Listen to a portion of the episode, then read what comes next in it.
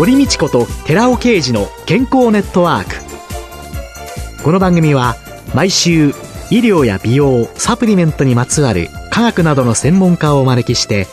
私たちの健康のために役に立つお話を伺う健康生活応援番組です。包摂体サプリメントと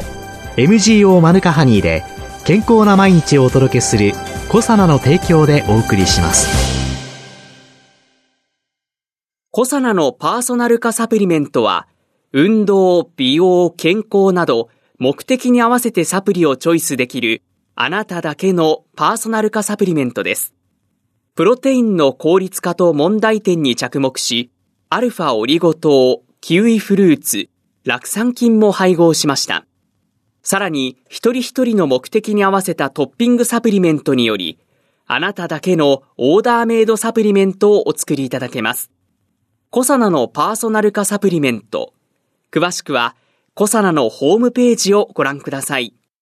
こんにちは、堀道子です。今月は野菜ソムリエでベジフルフラワーアーティストの宮坂聡さんをゲストに迎えて、野菜を食べて健康になるをテーマにお送りします。宮坂さんよろしくお願いします。はい、よろしくお願いいたします。さあ、4週目の今日は、たった一粒の種から食卓まで伝えると題して伺ってまいります。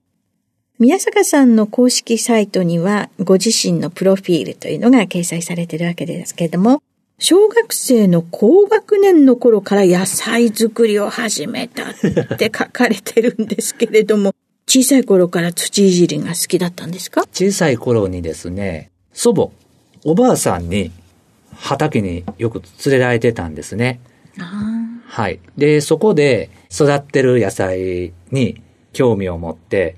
自分自身にとっては砂場みたいなもの、小学校特にね、低学年で運動場で遊んだり、砂場で遊んだりするっていう児童が多いと思うんですが、私は当時結構な人見知りで、自分で何かしてる方がいいっていう考え方だったんで、もう座ってる野菜ばかりを見てた、そんな時期でしたですね。小学生の頃っていうのは、はい。畑が遊び場であり、そうです。お友達が野菜たち。そうですね。で、一度は大学の経済学部を目指されて農業を諦めかけたということなんですが、25歳の頃に患った大病をきっかけに野菜ソムリエを目指すことになったって、これは一体どんなエピソードなんですか？はい。数年ほど療養生活、社会生活からはもう離れてたんですね。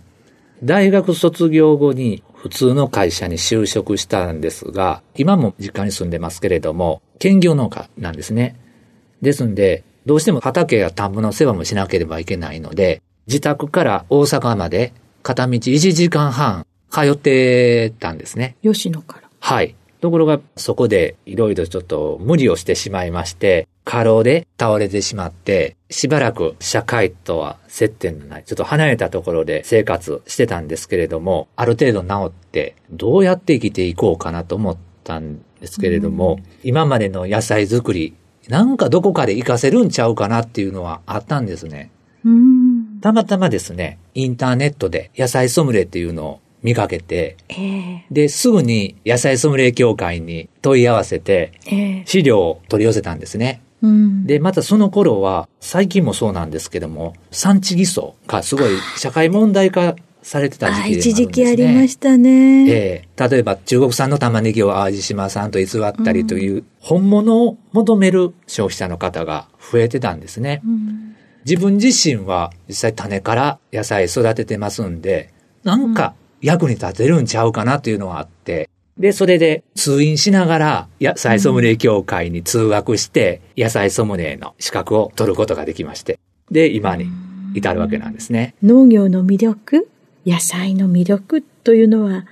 どのように感じていらっしゃいますか？野菜作り、土いじりは一言で言ったらリラクゼーションやなっていうふうに昔も今も感じるんですね。うん、で、昔小学生の頃人見知りがすごい激しかったんで、今思えば人と会うことがストレスみたいなところがあったと思うんですよ。で、それがストレス発散のために、まあ、畑に行ってた。実際大学卒業してからもまあ野菜作りずっと続けて、今も続けてるんですが、やっぱり今もその野菜作りしてたら、なんか気持ちがホッとする、のんびりする、うん、なんかそういういろんな雑踏から離れることができたな。そんな気分になるんですね。もうその点では昔も今も変わらないなと。その一方で気づいた点もあって、大阪でお仕事させていただいたり、まあ、活動させていただいたおかげで気づいたこともたくさんあるんですね。自分自身野菜作ってて、野菜種まいて、双葉が出て、本葉が出て、まあ、発芽して育っていったり、野菜がですね、まあこれからでしたら、例えばナスとかトマトとか、まあお花が咲いて実がついていくわけなんですけども、そのプロセスですよね。つぼみができて、お花が咲いて実ができるまでのプロセス。例えば大根でもいろんな品種最近出てますけど、その品種によって葉っぱとか色が違うものもあったりするんですね。そういった様子を見たり、接したりすることって、野菜作りに携わったことのない方、土に触ったこと、触れたことのない生活者にとっては、逆にこれ新鮮になるのでは、なんかそういう感動になるのでは、自分がやってることって、見方変えたら、生活者にとって、特にその都市部にお住まいの方にとって当たり前じゃないんじゃないかなと。自分にとって当たり前で、生活者にとって当たり前でないことの中に何か伝えれることあるんちゃうかなという、そういうことに気づくことができまして、うん、で、今も野菜作りやってますけれども、そういうところを、まあ、意識しながら野菜作りするようにしてまして、そこの感じたことを野菜の良さを伝えるときに、プラスアルファとして伝えるようにしてます。いろんな野菜あるんですけれども、ええ、野菜によってやっぱり育て方とかいろんなのって違うんでしょうね。そうですね。産地によっても微妙に味とか歯触りが違いますし、もっと言いますと、作り手、農家さんによっても味とか歯触りって変わるケースって本当に少なくないですね。うん、でも言い換えると10人の農家さん、作り手の方がいらっしゃれば、10通りの味や歯触りがあると言っても過言ではないっていうふうに感じてます。うんうん、野菜を宮坂さん自身がお作りになって、はい、自然っていうのはとっても時に残酷で、ええ、雨だとか、氷が降ったりだとか、雪だとか、はい、災害との戦いっていうのもあるんでしょうね。そうですね、ありますね。私自身は作ってる面積も本当にごく少量ですけれども、大々的にやってる農家さんにとって、例えば台風が来たりして、大雨で水没したり、せっかくの苦労がもう台無しっていうケースももよくありますよね。やっぱり自分自身もやっぱり育ててるから、そういうニュースを見ますと、やっぱり胸が痛みますし、また、そのニュースを見ると、ここのとここういう風な情報あったら、もっと農家さんの苦労伝わるのになっていうのは感じることありますね。そういう意味では、現場の声をいろんなところに反映させていくっていうことも大切でしょうね。そうですね。はい。で、あの、数多くの講演やセミナー、イベントなどを開催されてきたわけですけれども、はい、2018年、あなたらしさを売る農産物の価値の伝え方というテーマで講演されてるんですけれども、どんな話なさったんですか、はい、これ簡単に一言で申し上げますと、野菜の売り方なんですよ。野菜の売り方。はい。で、はい、なぜこの野菜の売り方の講演をさせていただいたかと言いますと、実は野菜ソムリエとってから大阪市内の都会のど真ん中の直売所で7年ちょっと対面販売のお仕事をさせていただいたんですね。えー、で、それ以外にも大阪市内のマルセで3年余り、例えば農家さんがそのマルセに出店されていて、農家さんが販売されているお野菜の中で特に珍しい野菜を中心に試食などの対面販売をさせていただいたんですね。で、まあそういった経験を交えながら野菜の個性、人間と同じようにも野菜にも個性っていうのがありまして、まあ例えば品種別の違いとか、またその産地ごと、うん、さらには先ほど申し上げました通り、うん、農家さんによってのその違い、そういったものの伝え方や、その食べ方の PR の仕方、陳列の仕方、あと、よく八百屋さんとかマルセに行きますと、例えば果物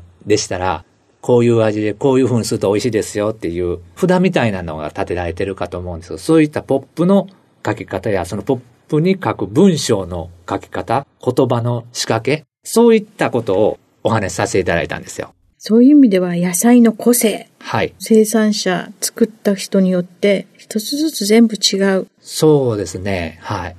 人間が、子供が育った親によって全然違うし、そうです。持ってる遺伝子で全然違うし、はいって考えたら、トマトだって、キュウリだって、実際、お野菜の種、まあ、全国に出回ってますけど、同じ品種であっても作る人、作る地域によっても味とか歯触りが変わってきますんでね。公式サイトのトップページで、はい野菜果物の良さを、たった一粒の種から食卓まで伝える。これが僕のクレード、心情ですと宣言なさっているわけですけれども、はい。改めてその決意というのをお聞かせいただけますか？自分自身野菜を育ててます。プロの農家さんの前であまり偉そうなことは言えないんですけれども、自分のその野菜の栽培の経験を通じて、育ち方によっても、品種によってもそうなんです。個性というか違いっていうのがあるんですね。で、そういった違いっていうのは人間の個性と同じなんじゃないかなと。で、拙い経験ではあるんですけど、自分自身の育てる経験から感じたことが、生活者、消費者の皆さんの何か気づきの手助けになればなということで、種から伝えるようにしてます。去年ね、孫にトマトを育てようと思いましてね、はい。娘がトマトの種から言ったんですよ。ええで、みんなは苗からじゃないとダメなんじゃないって種なんてギャンブラーだねとかって。で、結局枯れました。今年こそ苗からやりますっていう宣言をしておりましたけど、ええ種からって結構難しいですよね。そうですね。で、特に、まあ今もそうかもしれないですけど、夏野菜、トマトとかナス、キュウリとかスイカなどの苗の植え付け時期であるんですけれども、これらの植え付け時期になるその夏野菜は、やはりある程度高い温度が必要なんですね。その発芽するためには。はい。ですんで、ここ数日寒い日が続いたりとか、まあ春でもね、暖かい日が続いたなと思えば、朝が突然、めちゃめちゃ寒い日があったりするわけなんですけど、その寒さで結構ダメージを受けやすいんですね。ですんで、夏野菜は種から育てるっていうのは、なかなか難しいですね。私自身も失敗してしまうこともあります。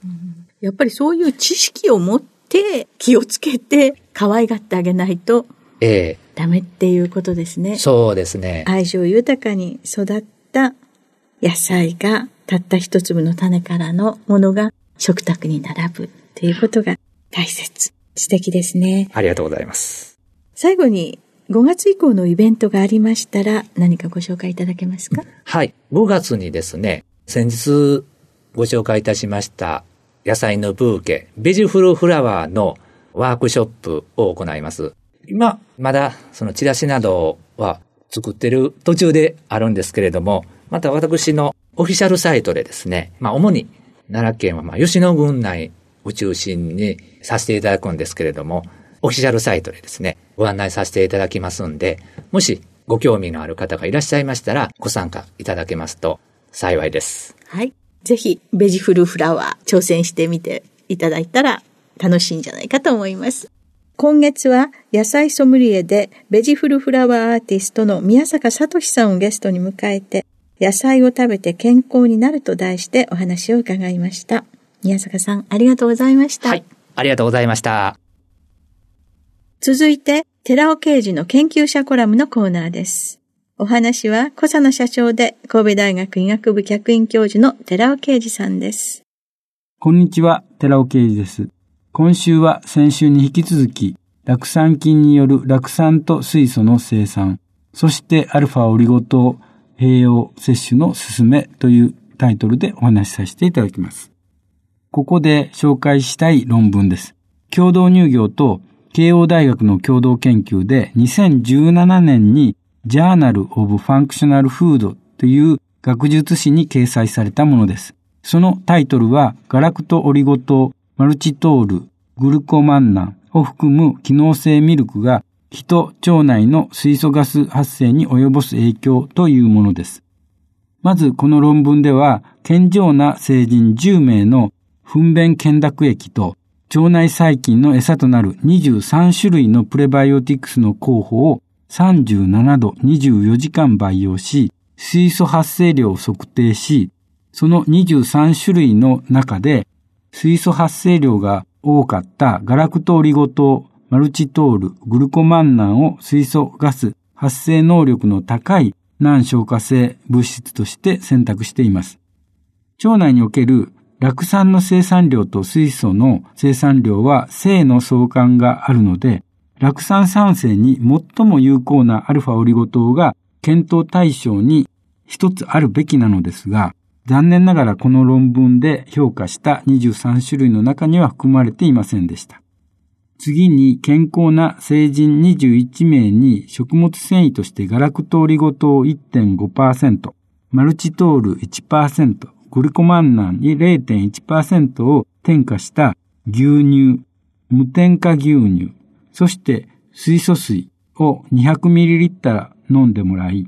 呼気中の水素濃度を1時間ごとに測定しています。その結果、水素水を飲んだ場合にはすぐに呼気中の水素濃度は高まるのですが、10分程度で1時間後には低濃度になってしまいました。しかし、食物繊維を添加した牛乳を飲むことで呼気中の水素濃度は高まり、数時間も維持されることが分かりました。また、総水素ガス酸性量も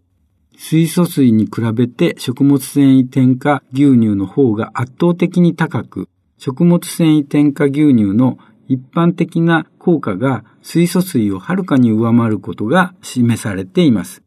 このことから食物繊維添加牛乳は酸化ストレスに起因する疾患の予防に有効であると考えられます。最後に各種食物繊維、難消化性オリゴ糖の中でも酪酸菌との相性が最もいい難消化性オリゴ糖はアルファオリゴ糖であり、アルファオリゴ糖が最も酪酸酸性に有効であることを示す結果を紹介しておきます。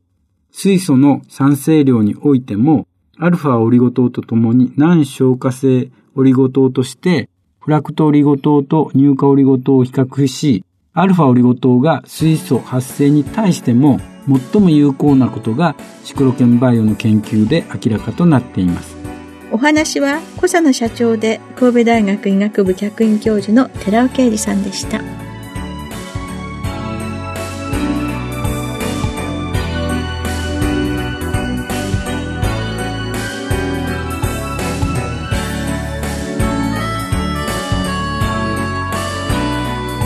ここでコサナから番組お聞きの皆さんにプレゼントのお知らせです。優れた抗菌作用を持つ有効成分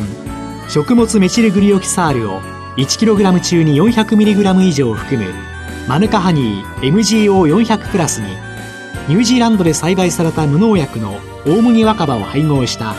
コサナのマヌカハニー青汁を番組お聞きの10名様にプレゼントします。ご希望の方は番組サイトの応募フォームからご応募ください。コサナのマヌカハニー青汁プレゼントのお知らせでした。